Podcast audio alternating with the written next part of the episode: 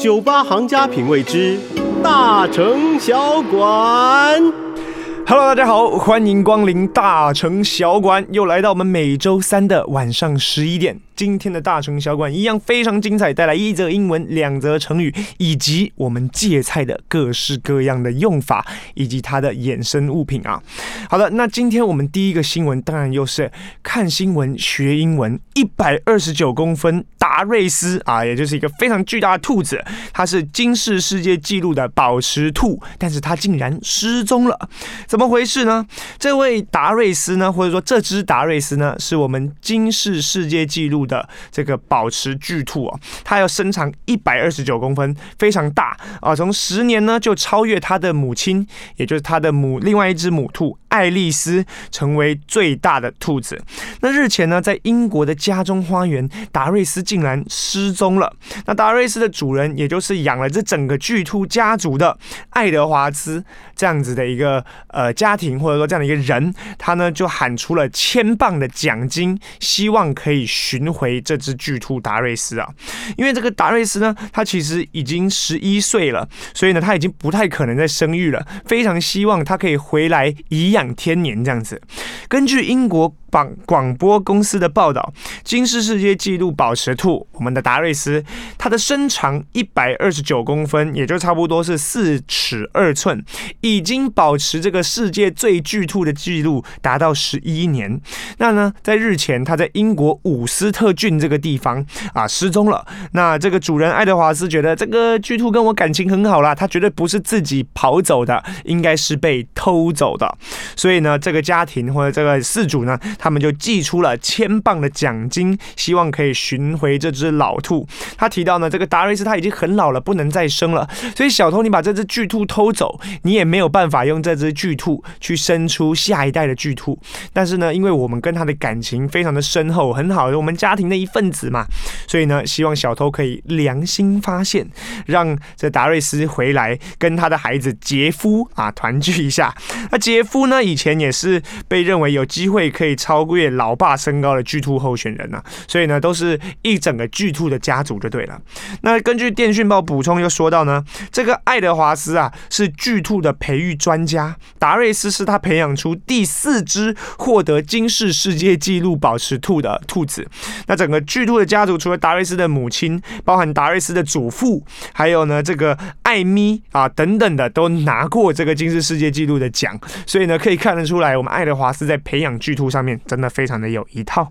那另外呢，给大家补充一个小知识啦，就是金氏世界纪录呢，在评选巨兔的时候呢，不会把体重加入考虑的因素，因为他们觉得如果把体重也加进去的话，会造成饲主过度的喂养啊，本身呢是对兔子很不人道的一个行为，或很不兔道的一个行为。所以呢，我们呢只去评判它的身长以及身形。所以呢，达瑞斯呢是算是非常的天赋异禀的，当他将近。一岁的时候就已经长到将近一百三十公分，每天要吃掉十二条胡萝卜、三颗苹果、三颗白菜，还有其他的饲料跟甘草啊，非常的会吃。每年喂养这只巨兔呢，就要超过五千英镑才可以养得活我们的达瑞斯。非常有意思的一则故事，也希望我们爱德华斯早日寻回他的达瑞斯啦。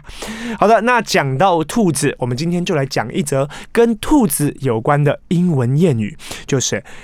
Down the rabbit hole 就是下到我们的兔子洞里面。那听到兔子洞或下到兔子洞，大家有没有回想起一个很有名的故事？就是《爱丽丝梦游仙境》啊。这是呃这个说法呢是就是由这个故事衍生出来的。因为在故事的开头呢，爱丽丝是追着一个穿着口袋背心的兔子掉到这个兔子洞里面，所以呢展开了这个爱丽丝的奇幻旅程啊。就是里面接下来就发生非常多的故事嘛。所以当 The rabbit hole 就比喻进入了一个奇怪的、复杂的、令人混淆、没有逻辑，而且又逃不出去的地方。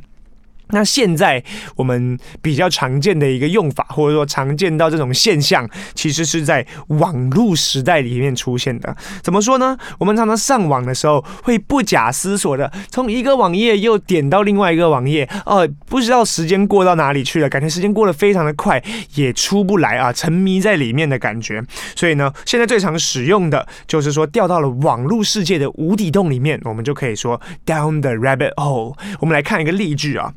We've all gone down the rabbit hole of binge watching YouTube videos。我们一直在看啊，这 YouTube 的影片，一个点到下一个，就像掉到了这个《爱丽丝梦游仙境》的兔洞里面。大家把这个用法学起来喽。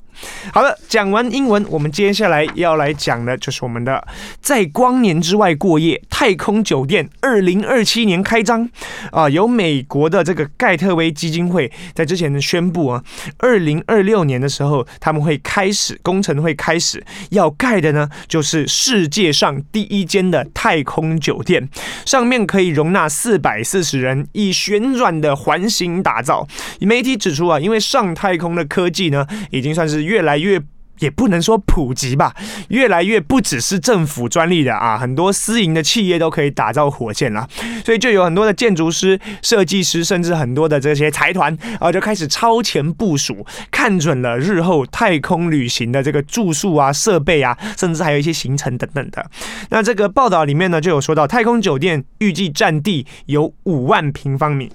环形旋转的啊，容纳四百四十人。那很酷的一点是在这个上面的环境当中。呢，是只有地球的六分之一的这个重力环境。那预计的这个。构想的发布是在二零一九年发布的，当时呢其实还只是一个太空站，现在目标要把它改成度假酒店啊，听清楚了，是度假酒店啊，很酷。那主主设计师也表示，希望将该酒店打造成游轮或者是迪士尼乐园这样。那现在呢，虽然因为造价成本太高，所以呢可能一开始开头营业了几年只有超级富豪才能拜访，但随着这个未来太空的旅行成本呢、会慢慢的降低，最后所有人都可以体验太空旅行。好，新闻说到这，其实现在就二零二一年，其实还非常难想象以后太空旅行是一个像坐高铁一样啊、人人都可以去呃完成去实现的一个人生里程碑。不过当然还是乐见其成啊。然后呢，这个设计师也透露，这样子的一个太空酒店上面会应有尽有啊，餐厅啊、酒吧啊、健身房啊，呃，好玩的好看的上面都会有。那呃，现在呢，呃，CNN 也报道到，因为这个太空火箭发射的成本降低嘛，我们最有名的啊，这个伊隆马斯克的 SpaceX 啊，这样的私营企业都可以自己来发射火箭了，所以太空旅行的这个前景呢是非常的繁荣的。那现在许多建筑师跟设计师都致力于开发太空旅游的相关设施和技术。那就像说，英国的运输设计公司呢，也开发了一种运载技术，能将太空旅客带到。平流层上周围的太空游轮上啊，不仅有太空酒店，还有太空游轮。所以呢，现在这种呃我们难以想象的科技水平已经达到的不一样的旅行形式，已经慢慢的在出现啊，也是非常的期待，好不好？希望有一天我们可以跟着所有观众朋友们一起到达太空上去讲大城小馆。好了，既然讲到了我们的外太空，我们就来讲两则跟我们的星星、月亮、太阳有关的成成语，首先第一则就讲到我们非常常见的一个成语“披星戴月”。披就是披头散发的披，星星的星，然后戴呢就是穿戴的戴啊，月亮的月，披星戴月。这则故事是这样子的，在《吕氏春秋》里面写到，有一位叫做乌马齐的一个人呢，他在善父这个地方做官，哇，每天早上天还没亮就已经出门办公，晚上要忙到带着星星、带着月亮在身上才能回。回家啊，这个就是披星戴月的说法，形容呢这乌马奇非常的公务繁忙哦。但是乌马奇就觉得奇怪。在我之前坐这个位置当这个官的人，他的名字叫做服部齐。这个“福”是非常有意思的一个字啊，上面一个宝盖头，下面一个必须的“必”，念作“分无福二声”。服部齐，这服部齐在我之前做善父这个地方的官，但是他却每天弹琴作乐，悠然自得，但是也把这地方治理得很好。为什么我需要这么辛苦才能把这地方治理好呢？后来啊，这乌马齐就去到处问，问出来啊，原来。因为服部齐呢，他都是靠众人的力量，他呢懂得运用人才，所以呢他就治理得非常轻松。而乌马齐他自己呢，则是事必躬亲，什么事都自己做，不懂得利用身边的人才，不懂得这叫什么管理啊，总总是自己做，所以才做得非常的辛苦，做到自己都披星戴月了。所以披星戴月呢，就形容早出晚归、旅途劳累或者非常辛苦的样子。那第二个成语我们要讲到的就是日月入怀啊，日月就太阳月亮，入就是进入的入，怀呢就是怀中怀里的怀。在《世说新语》里面呢，就有讲到孙坚的夫人吴氏。大家知道孙坚是谁吗？孙坚就是孙策，还有孙权啊，我们三国很重要的一些名将，他们的大他们的爸爸就叫做孙坚。那他的夫人吴氏，也就是孙坚啊、呃，孙权、孙策的妈妈，在这个怀孕的时候啊，在做梦的时候梦到月亮飞到了她的肚子里。哎，结果后来就生下了孙策，然后后来怀孙权的时候呢，又在做做梦的时候梦到，哎，太阳飞到了他的怀里。哦，那之后呢，他就跟孙坚说，哎，那为什么我会有这样子的一个情况呢？做梦一直梦到太阳、月亮啊、飞到自己的怀里面。然后就生下了孙权跟孙策嘛。那孙坚就回答他的太太说：“太阳和月亮是阴阳能量的这种精气啊，是极其贵相的征兆，是件好事情。我们的孩子是太阳月亮的孩子，以后大概会为我们家带来非常兴旺的成果吧。”果然，孙策、孙权治理下的这个吴国也是变得非常的强盛的哦。